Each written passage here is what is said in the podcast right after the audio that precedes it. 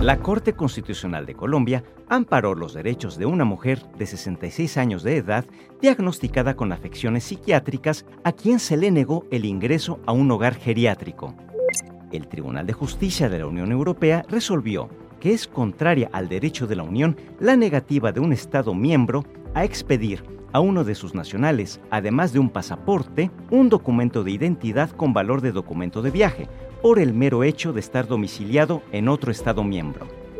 La audiencia de Barcelona condenó al futbolista Daniel Alves por agresión sexual a cuatro años y seis meses de prisión.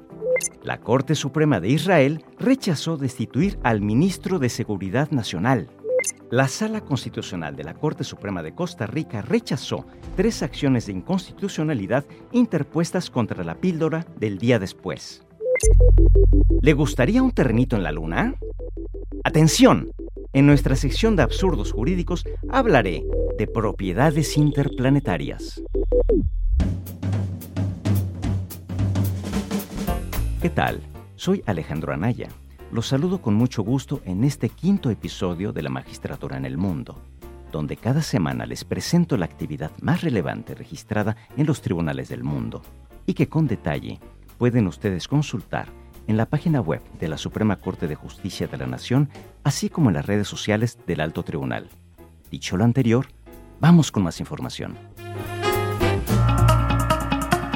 La Corte Suprema de Argentina resolvió que los jueces deben establecer un mecanismo alternativo para la actualización de las cuotas alimentarias. La Corte Suprema de Chile condenó a exagentes de la DINA por secuestro calificado de un estudiante. El Tribunal Europeo de Derechos Humanos resolvió que Turquía debe indemnizar a un trabajador que fue despedido por manifestar su molestia con la gerencia de la empresa. La Comisión Interamericana de Derechos Humanos presentó ante la Corte Interamericana un caso sobre Venezuela por la destitución injustificada de un funcionario público. Y el Tribunal Superior de Tokio ratificó 18 años de prisión para un hombre por violencia vial.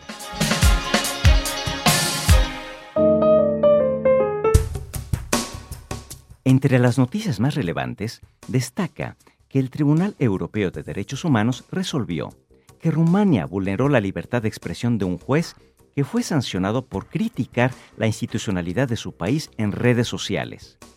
El juez rumano fue objeto de una sanción disciplinaria en 2019 por parte del Consejo Superior de la Magistratura, debido a dos publicaciones que realizó en su página de Facebook. En la primera publicación insinuó que las instituciones públicas estaban bajo el control de la clase política y sugirió la intervención del ejército para garantizar la democracia constitucional. El Consejo de la Magistratura consideró que ello afectaba la credibilidad del Poder Judicial. En la segunda publicación, el juez elogió a un fiscal por criticar aspectos del sistema judicial, utilizando un lenguaje que el Consejo consideró inapropiado para un juez. Ahora pasemos al ligero, extraído de nuestro archivero.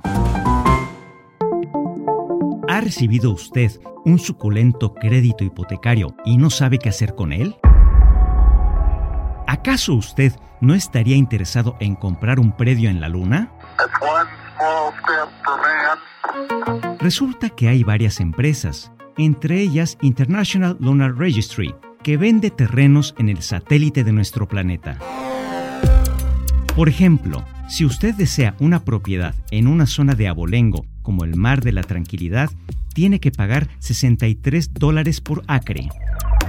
Si le parece caro, búsquese un terrenito en el menos glamoroso, pero no menos hermoso, Mar de las Nubes, también en la Luna, donde el acre tiene un precio razonable de 34 dólares. Ahora bien, si la Luna le resulta algo, digamos, muy visto, hay otras empresas, no menos generosas, que pueden cumplir sus nada mundanos deseos y conseguirle terrenitos en otros planetas como Mercurio, Venus, Marte e incluso en algún satélite de Júpiter. Pero tenga cuidado usted con su propia voracidad inmobiliaria, máxime tomando en cuenta que hace algunos años un tribunal chino anuló todas esas compraventas invocando el convincente argumento de que nadie puede reclamar la propiedad de la Luna de conformidad con el Tratado sobre el Espacio Exterior de 1967. Si le sorprende la paradójica idea de adquirir tierras extraterrestres, sorpréndase aún más. En España, una ciudadana de Vigo acudió al notario público de su localidad para obtener un testimonio que la proclama como dueña del sol. Aparentemente, esta mujer ya había registrado a su nombre el grito de Tarzán y también las notas musicales que suenan cada vez que se marca el teléfono. Lo más sorprendente es que el notario advirtió que no había ningún problema para elaborar el instrumento correspondiente que consagra que la interesada es propietaria del Sol, estrella de tipo espectral G2 que se encuentra en el centro del sistema solar, situada a una distancia media de la Tierra de aproximadamente 150 millones de kilómetros. También se menciona en el instrumento notarial que no existe ni se ha conocido en 5 mil millones de años propietario alguno del Sol hasta la fecha. Por tanto, a la interesada se le declara dueña del Sol por usucapión, habiéndose hecho de la propiedad del Sol de buena fe, de forma pacífica e ininterrumpidamente durante más de 31 años. En fin, cosas de las que debe dar cuenta la fe pública.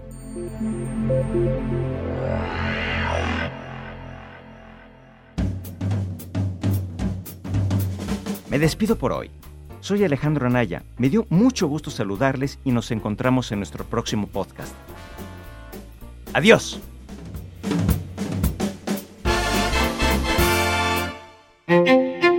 A saber, la red sonora de la Corte presentó. La magistratura en el mundo